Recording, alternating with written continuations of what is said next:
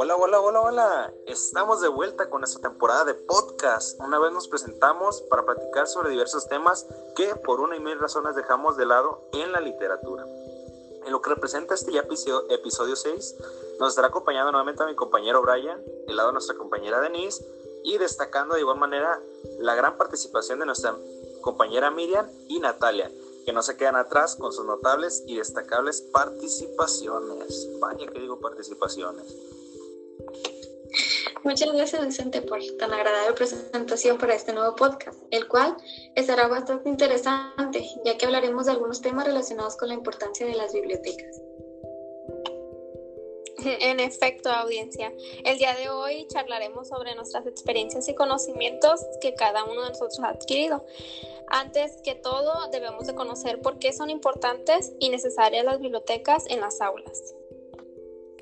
De hecho, yo tengo una información importante sobre ello, donde se nos dice que la biblioteca escolar nos ofrece servicios de aprendizaje, libros y otros recursos que permiten a todos los miembros de la comunidad escolar desarrollar un pensamiento crítico y así utilizar eficazmente la información en cualquier formato y medio de comunicación. Efectivamente, Miriam, las bibliotecas son espacios donde se nos permite conocer, imaginar, crear y crear y llenarnos de nuevas experiencias.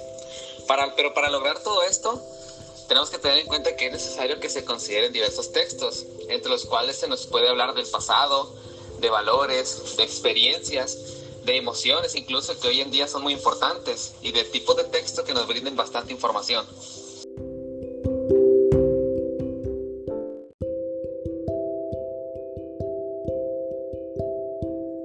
Tienes toda la razón, Brian. El tener acceso a una biblioteca es algo maravilloso.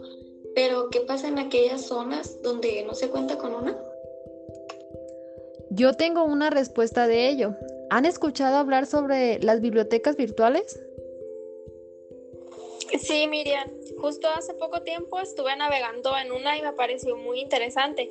Pero por favor cuéntanos tú en qué consiste una biblioteca virtual y cuáles son sus ventajas para que todos aquellos que nos escuchan puedan conocer más a detalle. Por supuesto, las bibliotecas virtuales tienen como principal ventaja el acortar distancias, es decir, que a diferencia de las bibliotecas públicas, en las virtuales se podrá obtener información en cualquier momento y en cualquier lugar lo que ayudaría a agilizar las tareas y tener más conocimientos sobre varios temas, al ser mucho más rápidas y efectivas una búsqueda en una biblioteca virtual. Oh, vaya Miriam, es sumamente relevante esto que nos mencionas. Considero que es una forma de, pues, de cruzar las fronteras, ¿verdad? Y no solo quedarnos eh, ahora sí estancados con, con lo que son los libros de texto. Son nuestras únicas bibliotecas. Que hubiese, ¿Qué hubiese dado yo para tener esto pues en la época de mi instancia en la escuela primaria, sin duda alguna una grandeza. Así es, Vicente, en mis tiempos tampoco lo había. Es una nueva y excelente forma de informarse y no poner excusas en cuanto a la falta de material y por supuesto mejorar la lectura. Oye, Miriam, disculpa por la molestia nuevamente. ¿Existirán lecturas que vayan referidas a lo que nos mencionaba Brian anteriormente acerca de los valores de la cultura Claro que sí, Natalia, por supuesto. Hay un sinfín de lecturas que nos brindan esta parte, importantísima, por cierto, en nuestro día a día, que si bien es imposible comprender su concepto, mediante estas lecturas o textos nos dan la oportunidad de comprenderlos bajo un mar de ejemplificaciones. Wow, créeme que es súper interesante. Así es, Natalia. Y ahora que recuerdo, disculpen por la interrupción, claro, eh, sé que existen audiocuentos que esto nos da la oportunidad que nuestras sesiones de lectura sean más animadas y que además de que sean de esta forma, nos permiten comprender la ejemplificación de distintos valores implícitos, los cuales pues serían de gran ayuda para que nuestros alumnos comprendieran estas distintas situaciones. Sí, Brian, estoy de acuerdo contigo.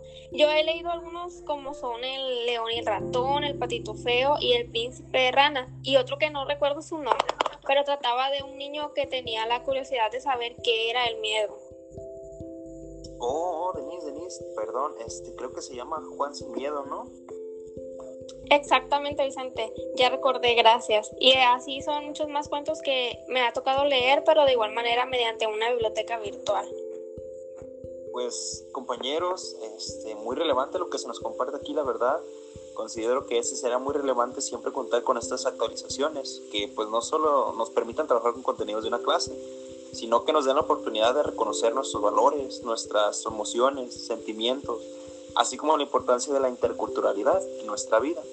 Y pues qué mejor que en el mismo género, ¿verdad? Y pues de esta manera los invitamos a utilizar al público en general estas formas de rescatar la lectura con el fin de, que, de comprender qué impacto tendrá en nosotros y que sin duda alguna nos servirá de algo en nuestro día a día. Efectivamente, Vicente, es más que indispensable rescatar esta parte tan importante en nuestra vida.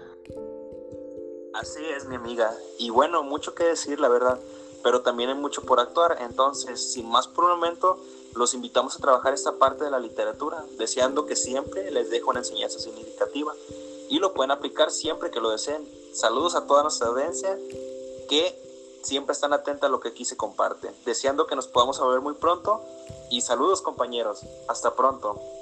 Espero volvernos a ver pronto en estas instancias aquí, en estas instalaciones. Hasta luego. Bye compañero.